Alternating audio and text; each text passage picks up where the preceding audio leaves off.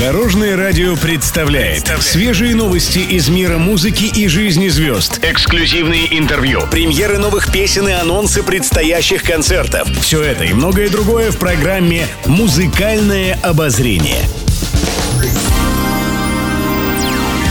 Добрый день. В студии Алена Арсентьева, и это программа «Музыкальное обозрение» на Дорожном радио.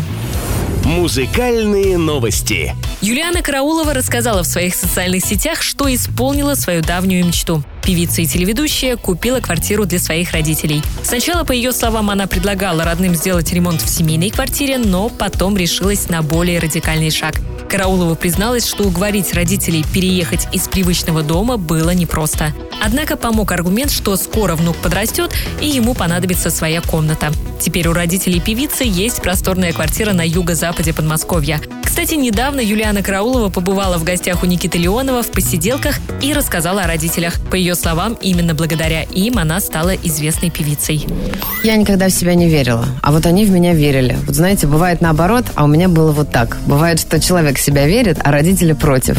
Говорят, ну куда же ты? А у меня как раз было наоборот, мне всегда казалось, что стать популярным человеком, стать певицей может только ребенок из какой-то, не знаю, богатой семьи. Никогда не считался ни красивой, ни талантливой, какой-то уникальной. Вот, а родители считали.